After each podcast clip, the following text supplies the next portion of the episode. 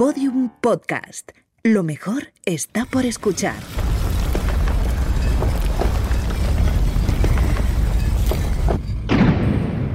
Dentro de la pirámide. Con Nacho Ares. Podium Podcast.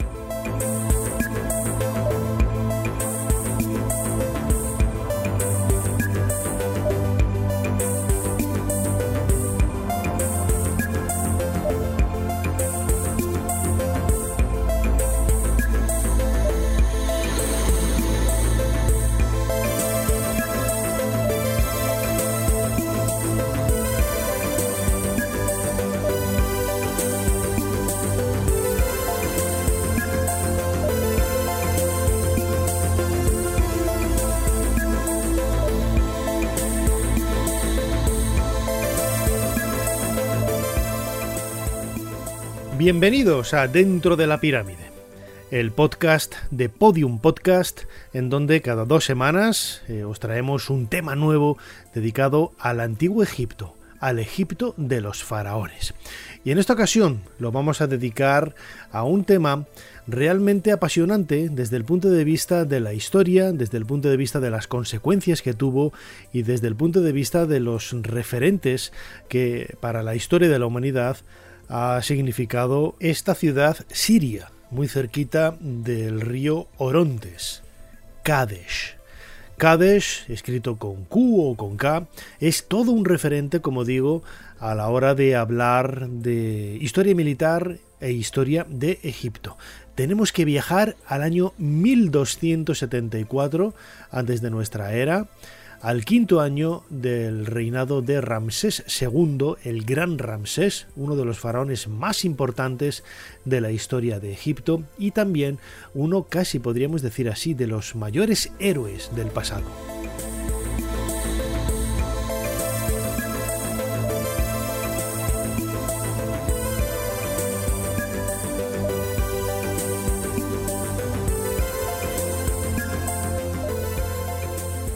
Ya sabéis que contáis con un eh, canal de YouTube también con el mismo nombre, Dentro de la Pirámide, en donde vamos eh, abordando temas eh, similares a los que tratamos aquí en este podcast de audio todos los domingos a las 8 de la tarde, hora de Madrid.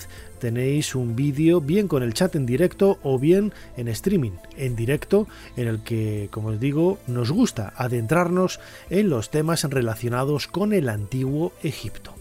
Dentro de la pirámide también lo podéis escuchar no solamente en la aplicación de Podium Podcast, la mejor para poder acercaros eh, a nosotros, sino en todos, prácticamente todos los agregadores de audio. Sin más preámbulos, vamos a viajar a ese siglo XIII antes de nuestra era, en concreto al año 1274, para conocer qué sucedió y qué valor tiene para la historia la batalla de Kadesh.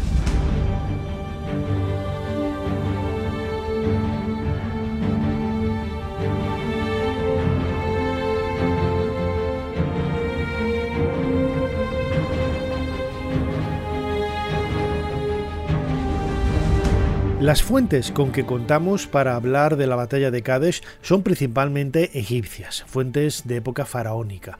Hay textos, eh, especialmente ese famoso poema de Pentaur, en donde se nos habla de las eh, referencias eh, quizás un poco idealizadas ¿no? alrededor de la figura de Ramsés II y del ejército egipcio. Se calcula que en el lado faraónico había 20.000 soldados y en el lado hitita había casi 40.000 hombres. Mubatali era el monarca, Mubatali II, el monarca que estaba liderando esas huestes hititas y Ramsés II, como hemos mencionado, el que lo hacía del lado de los faraones. Para conocer esta historia, como digo, tenemos eh, muchas fuentes, especialmente en el lado faraónico, en el lado egipcio, principalmente el poema de Pentabur.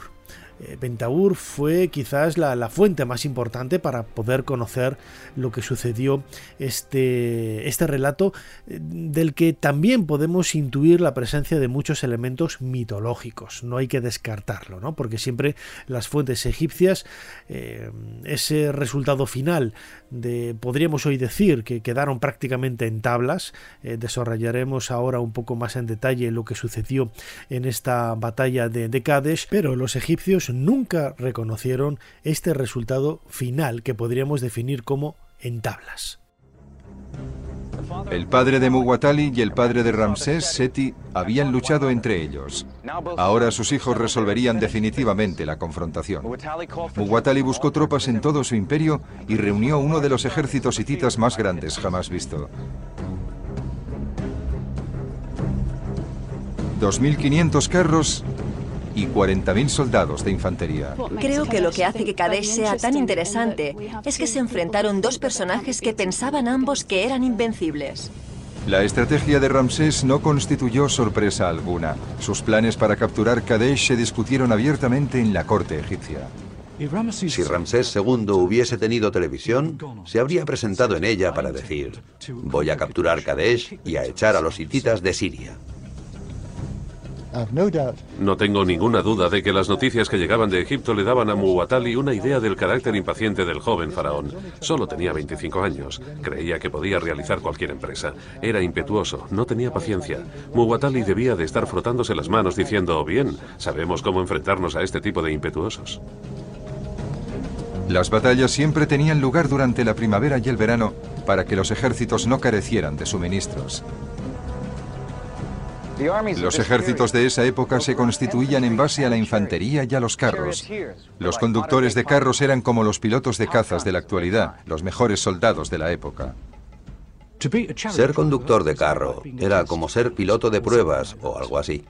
Era una tarea que los hombres querían hacer y que daba prestigio. Se podían conseguir grandes recompensas. Las mujeres se sentían atraídas por estos conductores. También tenían que abastecer y mantener sus propios carros y caballos. El carro era una importante arma de asalto, diseñada para penetrar entre las líneas de la infantería enemiga.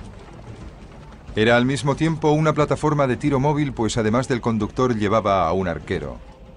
Las dos armas principales del conductor eran la lanza, diseñada para atacar de cerca cuando el carro estaba rodeado de enemigos, y el arco. Hay un relato que habla de un faraón egipcio que usaba un arco que preparó y disparó, y sus flechas atravesaron un objetivo de cobre puro. Las flechas atravesaron el cobre y salieron por el otro lado cayendo al suelo.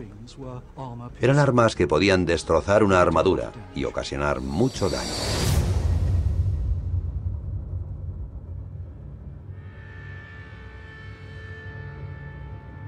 Dentro de la pirámide, con Nacho Ares, Podium Podcast.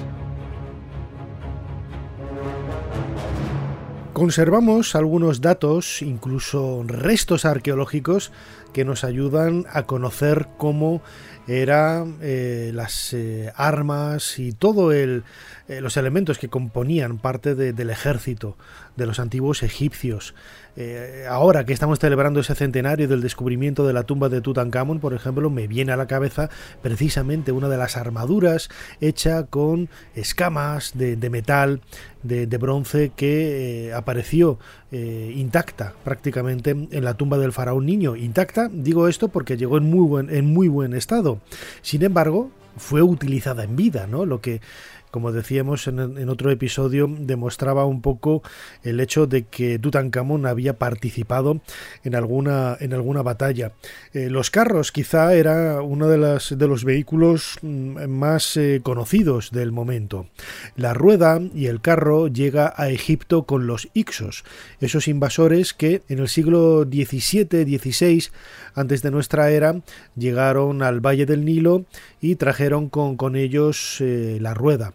También hay que pensar que con los hititas se va a expandir por todo el Mediterráneo oriental el hierro, pero será poco tiempo después.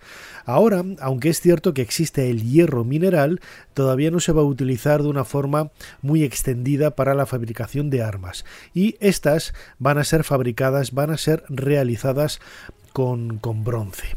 El bronce es un metal, una aleación de una dureza eh, eh, considerable, ¿no? Y prueba de ello es que las, eh, las armas, las, las, espadas, los cuchillos se van a realizar con, con este metal, así como las puntas de, de flecha que a una velocidad considerable y con la pericia de los arqueros con que contaban tanto hititas como egipcios eran capaces de, atravesar eh, con una fuerza eh, brutal, con una fuerza considerable cualquier tipo de armadura. Gracias al poema de Pentagur podemos conocer cómo fueron los diferentes momentos, las diferentes etapas de la batalla de Cades en aquel año, en aquella primavera del año 1274 antes de nuestra era. Cuando Su Majestad tuvo lista a sus tropas y carros y a los Serdén que había capturado victoriosamente, todos equipados con sus armas y habiéndoles dado los planes de batalla, entonces Su Majestad partió hacia el norte con sus fuerzas. Comenzó la marcha según lo previsto, en el año quinto, segundo mes del verano, día noveno. Su Majestad pasó junto a la fortaleza fronteriza de Sile, siendo poderoso como el dios Montu cuando se aparece. Todas las tierras extranjeras temblaron ante él, con sus jefes trayendo su tributo y todos los rebeldes viniendo a rendirle homenaje por miedo al poderío de su majestad.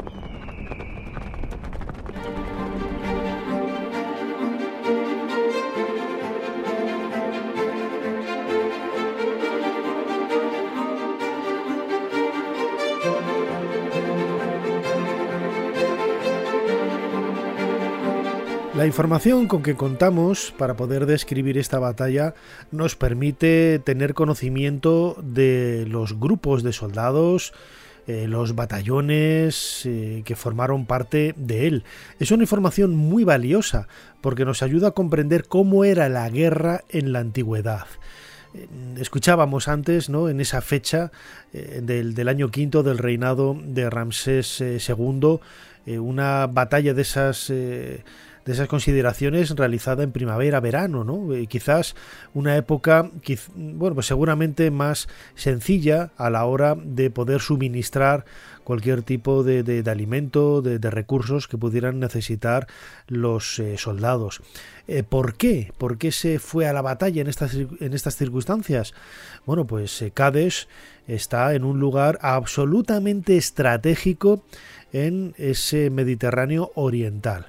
Hay que pensar que eh, llegamos a un momento en el que confluyen diferentes estados que intentan dominar ¿no? todo lo que es la franja sirio-palestina en este Mediterráneo oriental. Por una parte está el mundo de, de que ya había hecho algunos, eh, algunas afrentas ¿no?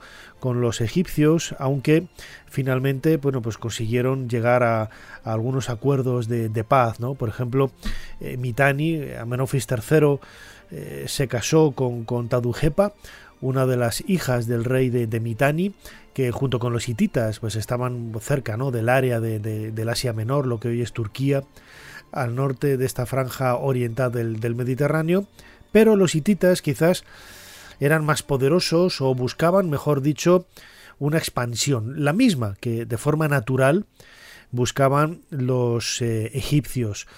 Eh, los hititas con esa naturalidad descendían hacia el sur y los egipcios iban hacia el norte.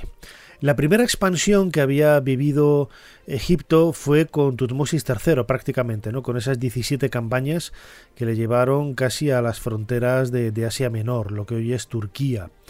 Eh, fue justo después de la invasión de los Ixos, en el siglo XVI antes de nuestra era, eh, hacia el 1570, con el comienzo del Reino Nuevo, del Imperio Nuevo, Egipto se quita el yugo de la invasión Ixa, ese conglomerado de pueblos asiáticos que habían invadido durante varios siglos el Valle del Nilo y mm, intentan revertir esa invasión pues reconquistando también la propia tierra natural de los Ixos.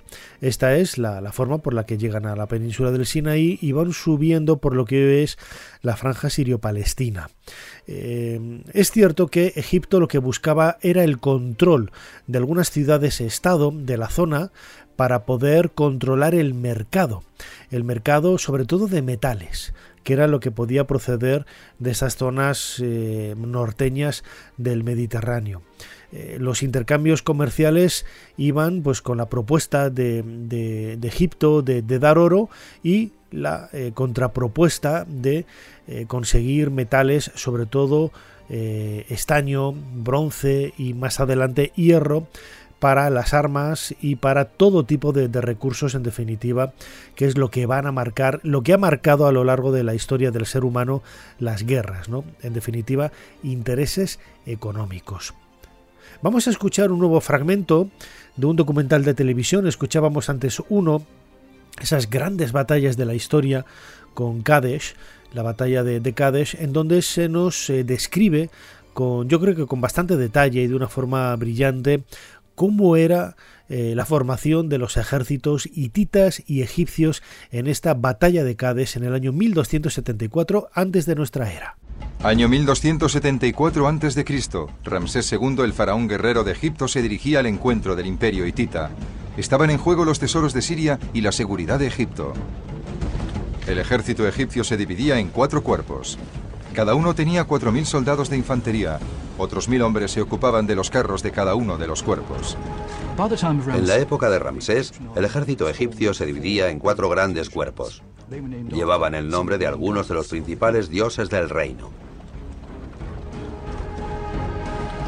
Los cuerpos eran los de Amón, de Tebas, de Ra por el dios del sol, de Heliópolis, de Set por el dios de las tormentas del delta del Nilo y de Petá, el dios creador. Cada cuerpo estaba dirigido por un general con el faraón como comandante en jefe. En la batalla, esos hombres formaban una especie de falange, con las tropas experimentadas en la vanguardia y los nuevos reclutas en la retaguardia. Al marchar, los cuerpos no se agrupaban juntos como un solo ejército, sino que se movían como unidades independientes durante kilómetros y kilómetros a menudo por el desierto. Este sistema había evolucionado porque los egipcios casi nunca libraban grandes batallas. Sus guerras cortas y localizadas solían librarlas con un solo cuerpo.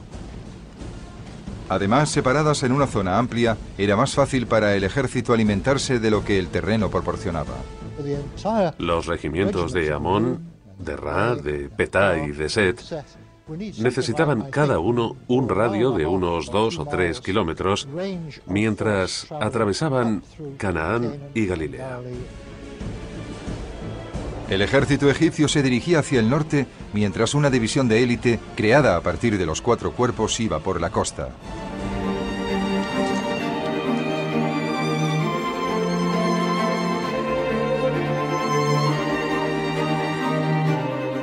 Dentro de la pirámide, con Nacho Ares, en Podium Podcast.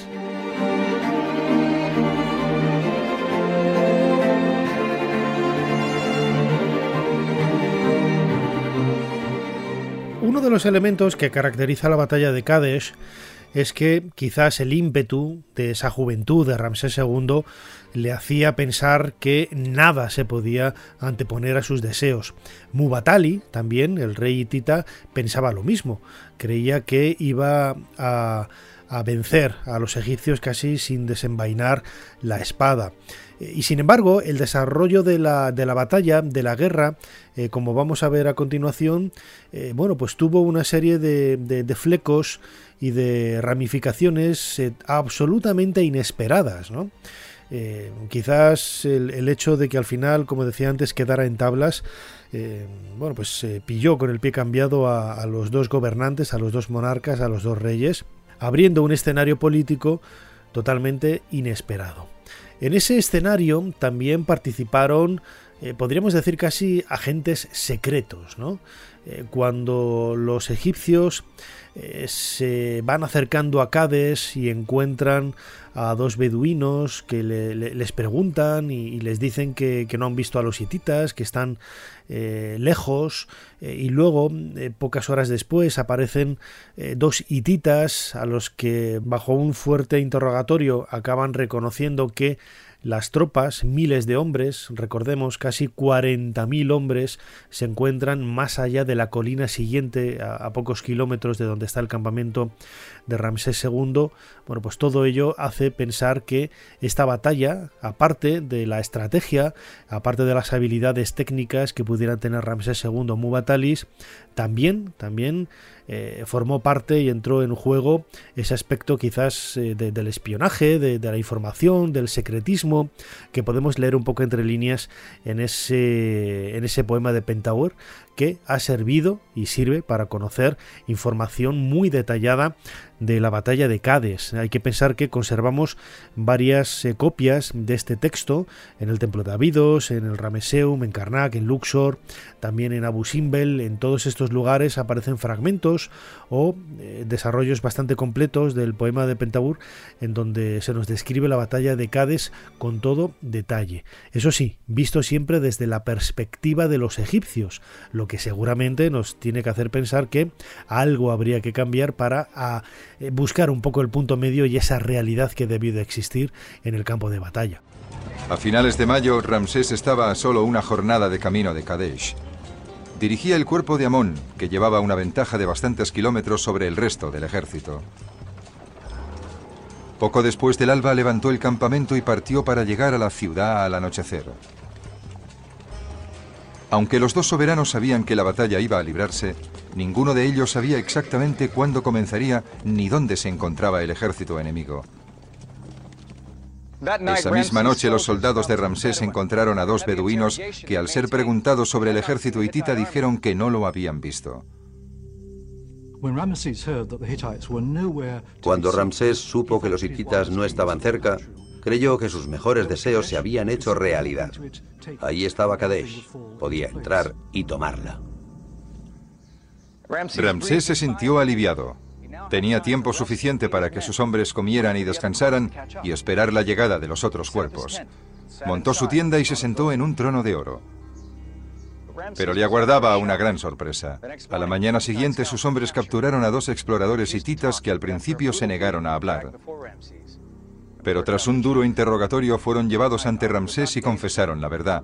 El ejército hitita no estaba a días de distancia.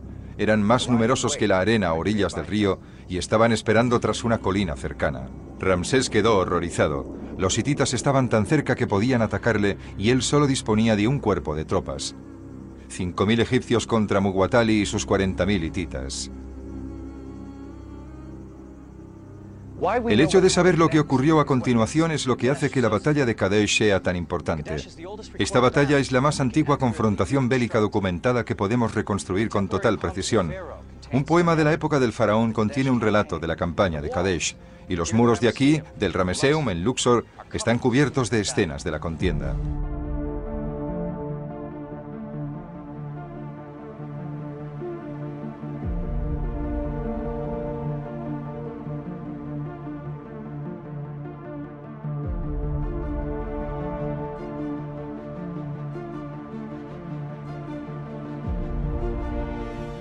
Lo que queda muy claro, leyendo los textos que nos han llegado hasta nosotros de la batalla de Kadesh, es que ninguno de los dos bandos esperaba el desarrollo de las circunstancias que se dieron en este lugar, en este emplazamiento junto al río Orontes, eh, hoy en Siria. La batalla de Kadesh pasa por ser una batalla sangrienta, sangrienta.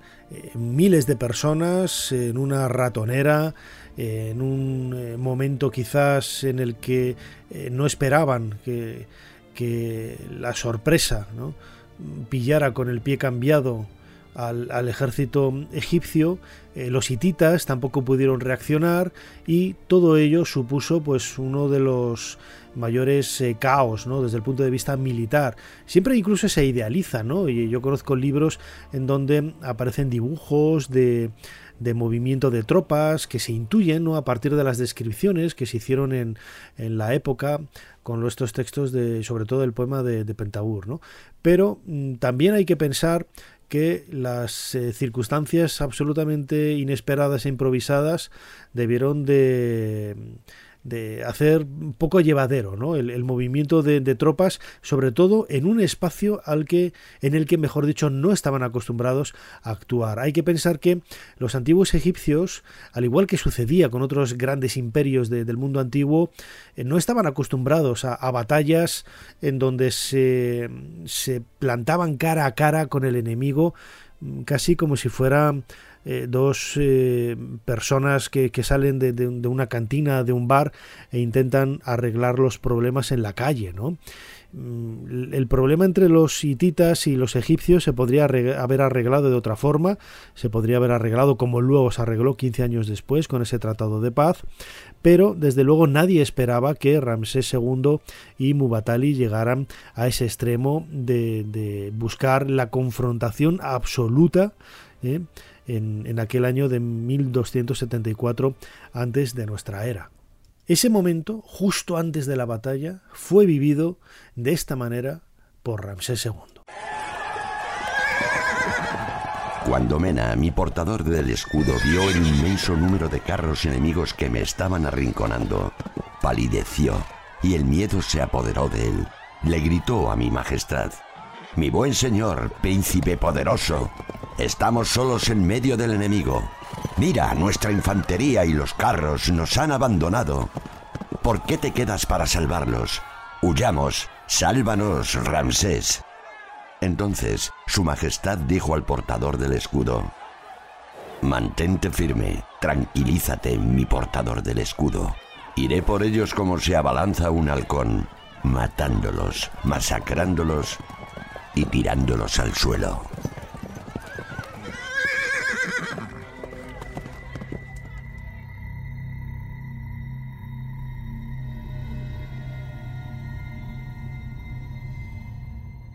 Dentro de la pirámide, con Nacho Ares, en Podium Podcast.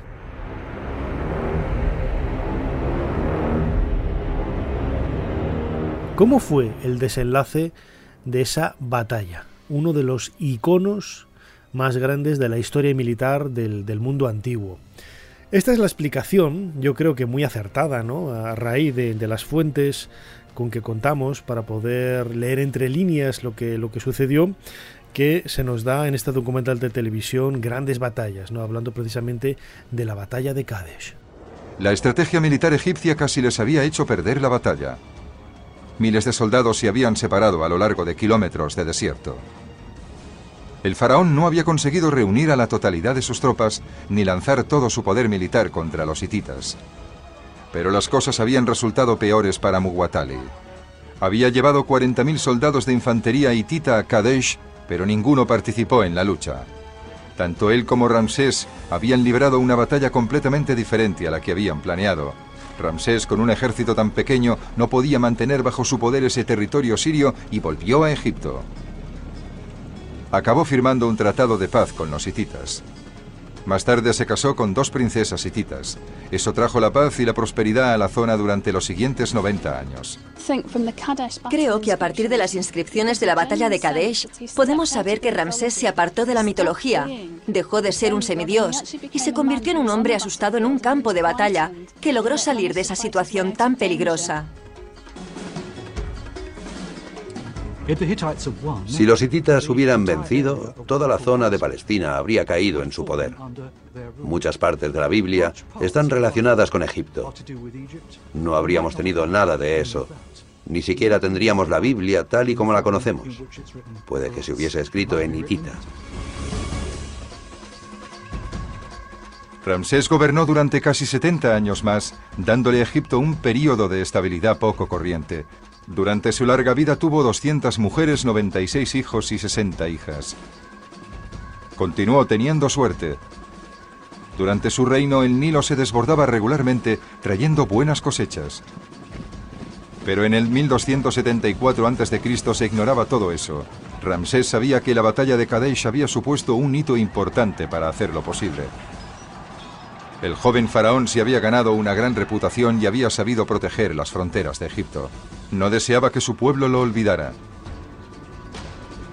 Ordenó que en los muros de su templo, aquí en Luxor, en el Rameseum, se esculpieran escenas de la batalla. Actualmente, más de 3.000 años después, la gente llega de todo el mundo para leer aquí la historia de Ramsés y la batalla de Kadesh.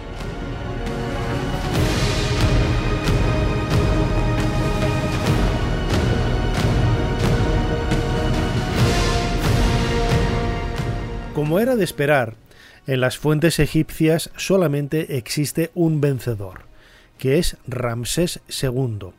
Pero a esto hay que añadir que no solamente venció él, sino que lo hizo solo, gracias a esa ayuda de Amón, una ayuda casi divina, eh, algo parecido a lo que vemos en otros momentos de la historia, cuando algunos monarcas intentan ver en la victoria que han alcanzado en el campo de batalla se debe a la acción de, algún dios.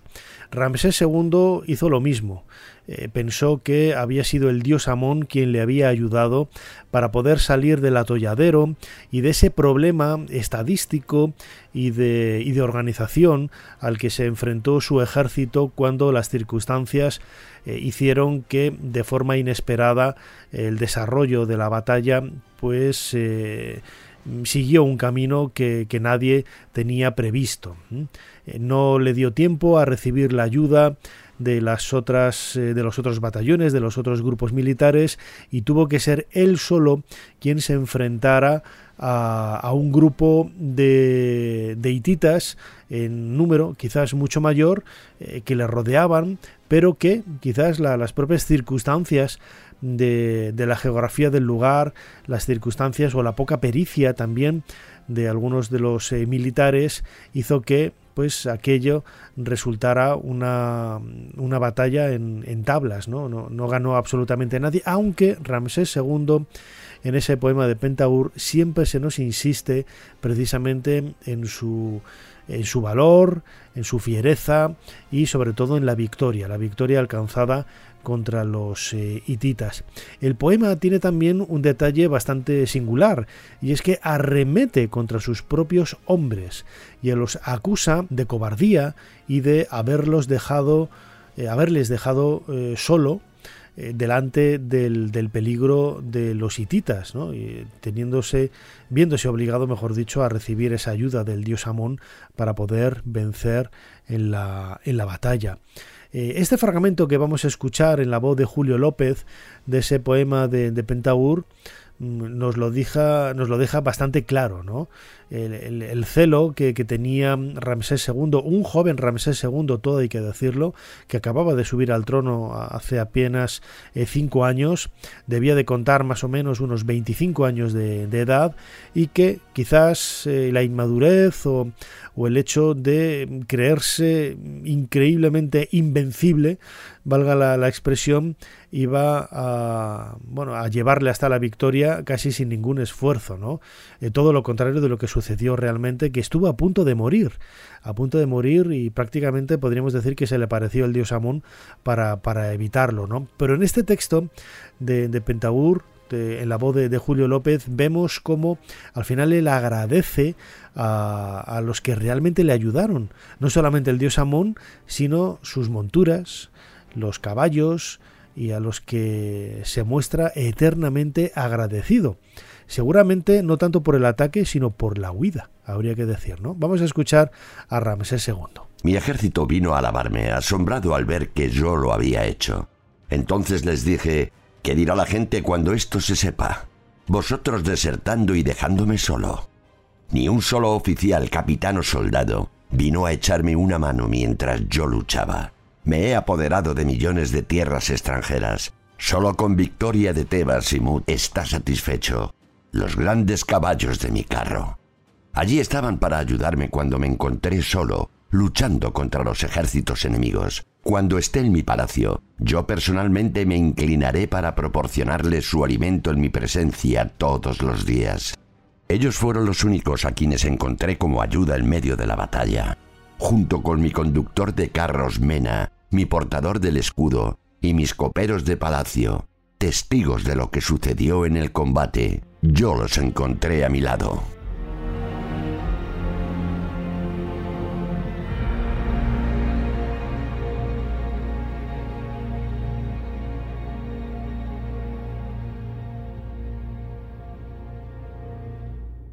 Más allá de la historia militar, de la historia bélica, del desarrollo y desenlace de la batalla de Kadesh entre los hititas con el rey eh, Mubatali y los egipcios con Ramsés II, es lo que sucedió después, no inmediatamente después, porque habría que esperar 15 años, 15 largos años hasta que los eh, hititas y los egipcios firmaran el tratado de paz, el primer tratado de paz de la historia.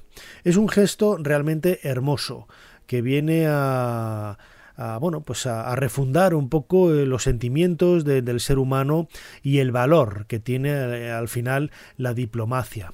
En aquella ocasión, el Tratado de Paz, que se conservan varias versiones, tanto hititas como, egipcias, llegan a unos acuerdos de no solamente de no agresión, sino de ir de la mano contra enemigos comunes y de apoyarse en todo lo que, lo que se pueda.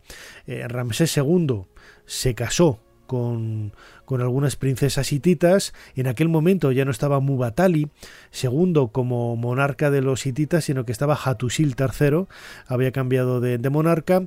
Y esto es importante porque los hititas no se casaron con ninguna reina egipcia, ni con ninguna princesa egipcia. Y esto marca un poco el devenir ¿no? de los acontecimientos que que han marcado la, la, historia de la diplomacia faraónica en el Mediterráneo Oriental durante toda la antigüedad. Egipto siempre, siempre pensó que era un estado superior a todos los que le rodeaban y eso le hacía bueno, quizás de forma obligada a no ceder a ninguna de sus reinas al trono de, de, estados eh, extranjeros. ¿no? Por eso ninguna princesa egipcia viajó a, ni a Mitani, ni a Hati, la tierra de los hititas, ni a ningún otro lugar de la franja sirio-palestina.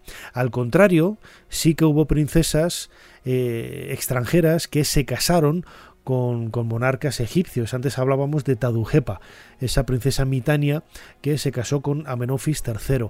Hay una excepción que nunca llegó a, realizarse y que podemos leer en las cartas de Amarna. En las cartas de Amarna aparece el nombre de una princesa eh, con ese nombre genérico de gran esposa real que dice que es la esposa del faraón recientemente fallecido eh, Nebjeperurra o Neferjeperurra o Anjeperurra. No sabemos a quién pertenece, pero puede ser o Tutankamón o su padre Akenaton.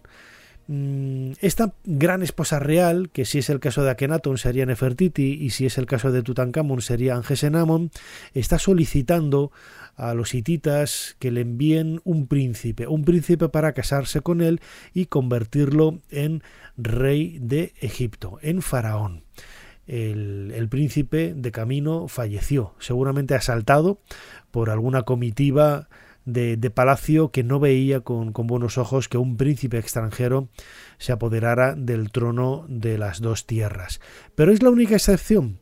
No, no no contamos ¿no? con cartas que nos hablen precisamente de, esas, de esa solicitud, eh, no solamente de una princesa o de un príncipe para eh, llegar al, trono de, Egipto y que, que, compartir con es, de esta forma el poder del Valle del Nilo con otros eh, estados. En cambio, con los hititas se llegó, como decía antes, en el año 1259 a un acuerdo, a un tratado de paz entre Ramsés II y Hatusil III. Grosso modo, estos son algunos de los titulares de ese tratado de paz. Ahora, respecto a la época en que Mubatalis, el gran soberano de Hati, mi hermano, él luchó contra Ramsés, el gran soberano de Egipto. Pero ahora, a partir de hoy, he aquí Hatusil, quien hace un gran tratado para establecer las relaciones las cuales Ra hace y las cuales Set hace, para prevenir que surjan hostilidades entre la tierra de Egipto y la de Hati para siempre.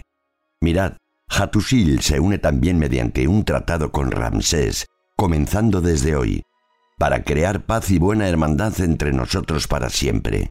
Él siendo amigo y estando en paz conmigo, y yo siendo amigo y estando en paz con él, pasa siempre. El gran soberano de Hati nunca invadirá la tierra de Egipto para tomar nada de ella. Ramsés nunca invadirá la tierra de Hati para tomar nada de ella. Si algún otro enemigo viene contra los territorios de Ramsés y manda recado al gran soberano de Hati diciendo, ven conmigo como aliado contra él, entonces el gran soberano de Hati irá con él y matará a sus enemigos. Y lo mismo recíprocamente, Ramsés para Hatusil.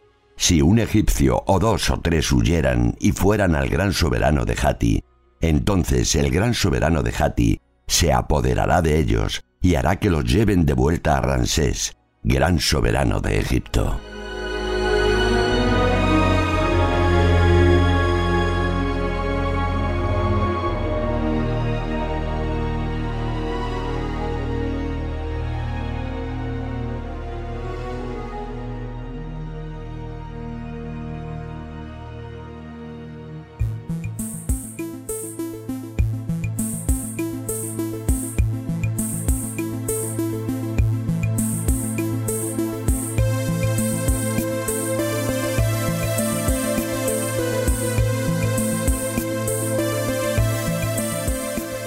El primer tratado de paz de la historia.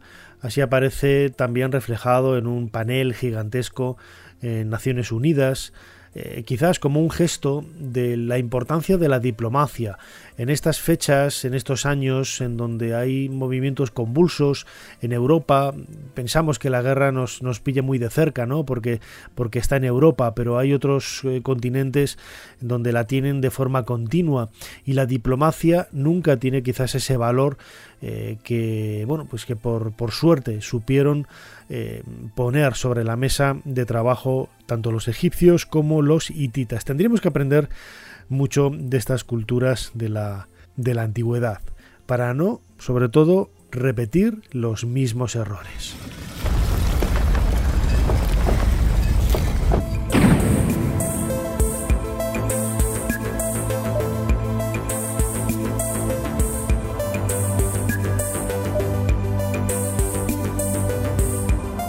Llegamos al final de este nuevo podcast de Dentro de la Pirámide, aquí en Podium Podcast, dedicado a la batalla de Cádiz.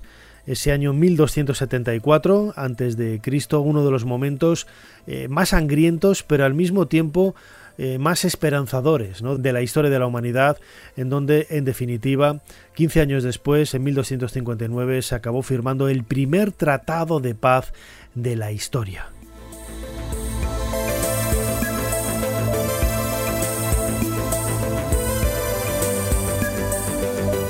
Muchísimas gracias a todos por habernos seguido, por habernos escuchado. No os olvidéis de suscribiros al, al, canal dentro de la pirámide a través de la plataforma de Podium Podcast, de la aplicación de Podium Podcast, pues mucho mejor, pero lo podéis hacer a través de otros agregadores de audio. Y recordad ese canal de YouTube dentro de la pirámide en donde todas las semanas colgamos al menos uno o dos vídeos con informaciones, eh, noticias, eh, eh, conversaciones, directos también relacionados con el Antiguo Egipto. Todos los domingos a las 8 de la tarde, hora de Madrid, tenemos un vídeo con chat en directo o incluso un vídeo en streaming en directo para todo el mundo. Como siempre, soy Nacho Ares, muchísimas gracias por estar ahí y nos seguimos escuchando aquí, dentro de poco, dentro de la pirámide. Hasta pronto.